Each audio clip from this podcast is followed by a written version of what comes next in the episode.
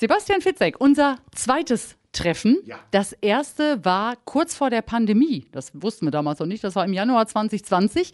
Und äh, jetzt hier im Maxi Park. Location ist gut, ne?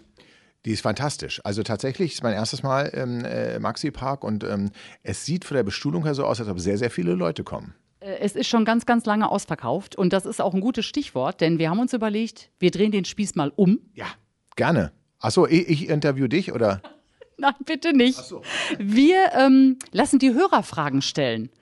Und äh, weil ja schon so lange ausverkauft ist und viele es halt nicht mehr geschafft haben, haben wir gesagt, komm dann, ne, stellt die Fragen der Lippewelle, wir stellen sie weiter. Alles klar? Sehr, sehr gerne. Wie viele Stunden schreibst du am Tag, so viele Bücher, wie du rausbringst? Das kommt drauf an. Also in dieser wirklich knallharten Schreibphase, in der ich mich täglich an den Schreibtisch setze für ungefähr drei bis vier Monate, da sind das schon so zwischen Minimum drei und acht Stunden, die ich dann äh, täglich arbeite. Aber da gibt es natürlich auch Phasen dazwischen, wo ich recherchiere, wo ich nachdenke, wo ich plotte oder wo ich wie heute Lesungen halten darf. Beispielsweise heute schreibe ich gar nicht.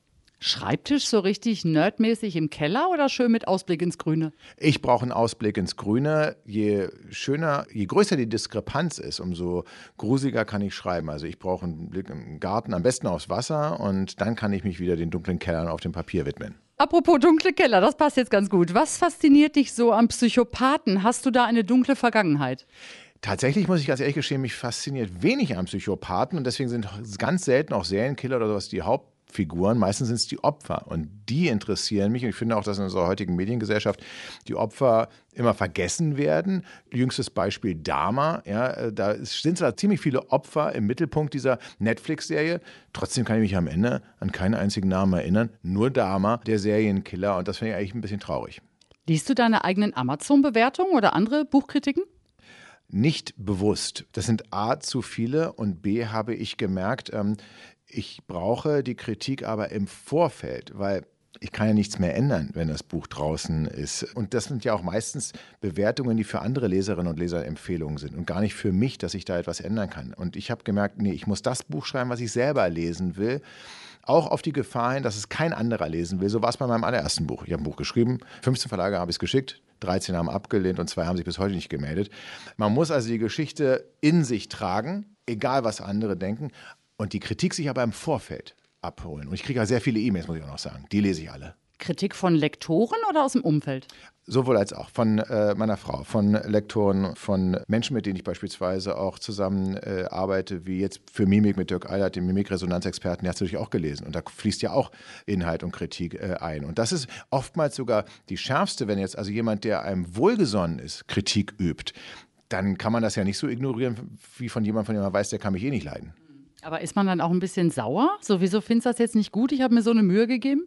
Ja, das, so formuliere ich auch die Frage nicht. Ich kann nur jedem, der selber schreibt oder etwas machen will, es kreativ ist, raten, fragt nie, wie hat es dir gefallen? Weil entweder derjenige, der antwortet, ist höflich oder er, er ist verletzend. Ähm, damit kann man ja nicht so viel anfangen. Aber welche Frage hast du, wenn du das liest? Das ist die Frage, die ich immer stelle. Welche Fragen stellen sich dir beim Lesen? Und dann kommt nämlich, ja, ich verstehe nicht, wie kann die eigentlich in dem Zustand noch Auto fahren? Und das hilft mir dann weiter, dass ich dann überlege, stimmt, da habe ich eventuell nicht genügend nachgedacht. Du hast gesagt, dein allererstes Buch hat gar keinen Verlag gefunden. Das ist ja kaum zu glauben heute. Ich glaube, die Verlage flippen alle aus, die das damals abgelehnt haben. Hast du das im Nachhinein jetzt nochmal rausgebracht? Das wird ja wahrscheinlich ein Bestseller, so oder so. Nein, das war tatsächlich so, dass ich es dann ähm, einem Literaturagenten, dem Roman Hocke, gegeben habe. Und auch der hat mir nicht sofort seinen Agenturvertrag gegeben. Der hat aber gern gesagt, man erkennt, dass da Potenzial drin ist und hat Fragen gestellt, die mich dazu äh, gebracht haben, dass ich das Buch nochmal etwas umgeschrieben habe. Und dann hat ein Verlag, nämlich der Drummer Knorr Verlag, dem ich äh, heute quasi noch angehöre, mir eine Chance gegeben. Aber wir leben leider in einer Zeit, in der die Leute nicht alle doof sind und Potenzial nicht erkennen, aber indem sie wissen, ich habe keine Zeit, in einen Autor, eine Autorin zu investieren, wenn es nicht sofort perfekt ist, dann nehme ich etwas anderes. Also das ist halt wirklich sehr, sehr schwer. Das Gute in dieser Zeit ist, dass Self-Publishing völlig neue Möglichkeiten eröffnet hat. Gibt es ein Buch von dir, das du im Nachhinein selber nicht mehr so toll findest? Nein, es gibt kein Buch von mir, was ich perfekt äh, halte. Es gibt kein Buch, was ich nicht heute noch umschreiben würde, äh, weil die Bücher leben, ich lebe weiter, ich entwickle mich weiter. Aber es, es gibt jetzt kein Buch, von dem ich sage, das wäre mir peinlich, es rausgebracht zu haben. Im neuen Buch geht es um Mimik, deswegen auch der Mimikexperte hier am Start. Äh, hast du selber ein Pokerface oder bist du so ein offenes Buch und man kann dir direkt, das ist bei mir so, man sieht immer sofort, was ich denke? Nun, ich dachte, dass ich eigentlich, zumindest von Menschen, die mich nicht kennen, meine Gefühle verbergen kann. Und jetzt ist es tatsächlich äh, sehr interessant, weil zu meiner Rechten sitzt Dirk Eiler, der Mimikresonanzexperte, und der hat mir beigebracht, dass es sowas wie ein Pokerface äh, jetzt rein körperlich gar nicht geben kann. Ach, also Dirk Eilert, man sieht jedem an, was er denkt. Ich habe gedacht, das wäre so ein Problem von mir. Exakt, das ist wirklich so. Mimik ist schneller als der Verstand. Das liegt daran, dass unsere mimische Muskulatur ganz stark emotional gesteuert wird und das weiß jeder aus der Schulzeit. Wenn wir uns da mal zurückerinnern, wir sitzen in der Schule, der Lehrer macht irgendwas Komisches, wir müssen lachen. Und was passiert dann? Wir versuchen es zu unterdrücken, aber es gelingt nicht. Ich sage mal, wir werden dann gelacht. Unsere Mimik arbeitet einfach, ob wir wollen oder nicht. Gleichzeitig ist es aber auch möglich, gute Miene zum bösen Spiel zu machen. Das heißt, Mimik wird zweifach gesteuert. Einmal emotional vom sogenannten limbischen System, unbewusst, und einmal ganz bewusst vom motorischen Kortex, der unsere Bewegung steuert.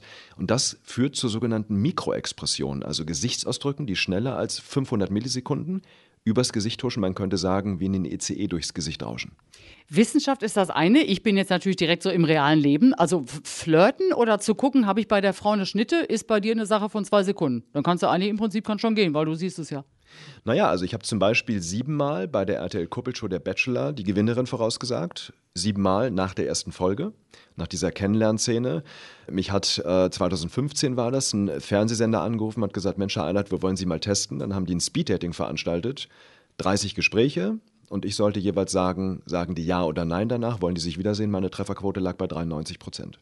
Und ähm, schon mal versucht hier auf den Stuhl bei Günter Jauch? Das wäre doch, glaube ich, auch kein Problem. Es das heißt doch immer, man sieht ihm an, welche Antwort richtig ist. Dafür gucke ich leider zu wenig, wer wird Millionär. Ja, aber der, der, das wäre doch mal eine Chance. Also der Lotto kann man nicht am Gesicht ablesen. Was ist denn da los? Ich war mal bei Wer Millionär und ich habe auch mit Günther Jauch äh, mich unterhalten, logischerweise. Er weiß die Antworten selber vorher nicht. Also er kriegt das auch erst eingeloggt, wenn die Antwort gegeben wird. Er hat natürlich eine Präferenz. Man könnte ihm also ansehen, was er denkt. Muss aber nicht immer richtig sein. Genau, er weiß die selber nicht, aber er, er, weiß schon selber sehr viel, das meine ich. Also er selber ist ja schon recht belesen und intelligent und bei bestimmten Sachen wie Sport oder Fußball oder Politik oder so, da würde ich ihm durchaus zutrauen, wenn ihm da sowas übers Gesicht huscht. Also das so als kleiner Tipp jetzt von meiner Seite. Guter, guter Berufstipp, mache ich, als, mach ich als zweite Wahl. Alles klar, ja dann viel Spaß heute in Hamm. Ja, vielen herzlichen Dank. Vielen Dank.